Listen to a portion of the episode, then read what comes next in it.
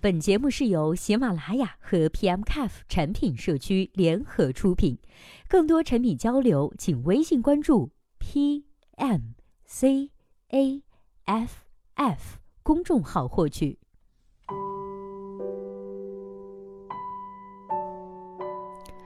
Hello，大家好，欢迎收听本期的节目。今天呢，要和大家来分享的文章题目叫做“为什么微信没有上下线的状态呢？”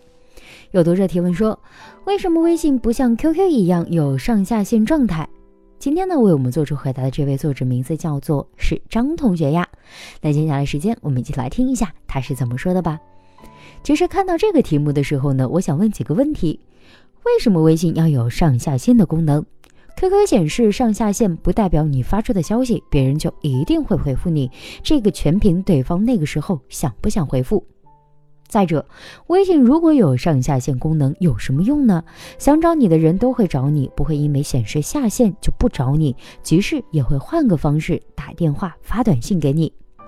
最后，微信上下线功能服务于哪类用户呢？QQ 有上下线功能，还有隐身可见功能。大部分小学生使用最多的还是 QQ，因为它满足小孩子一种专属感。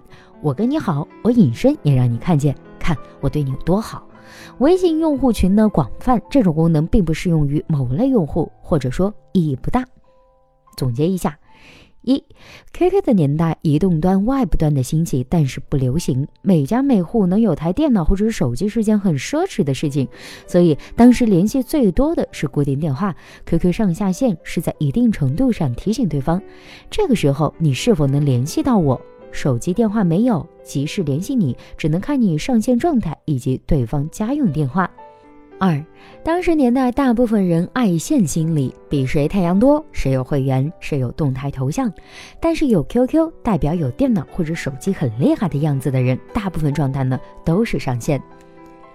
三，社交性质不一样，微信呢是朋友的社交，这个上下线功能的存在意义不大。而现在人手一部手机，每天都会使用的频率那么高。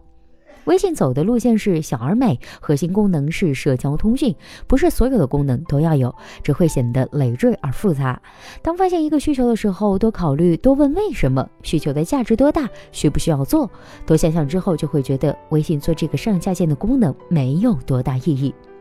好了，以上就是本期节目的全部内容。希望本期节目能够对您有所帮助。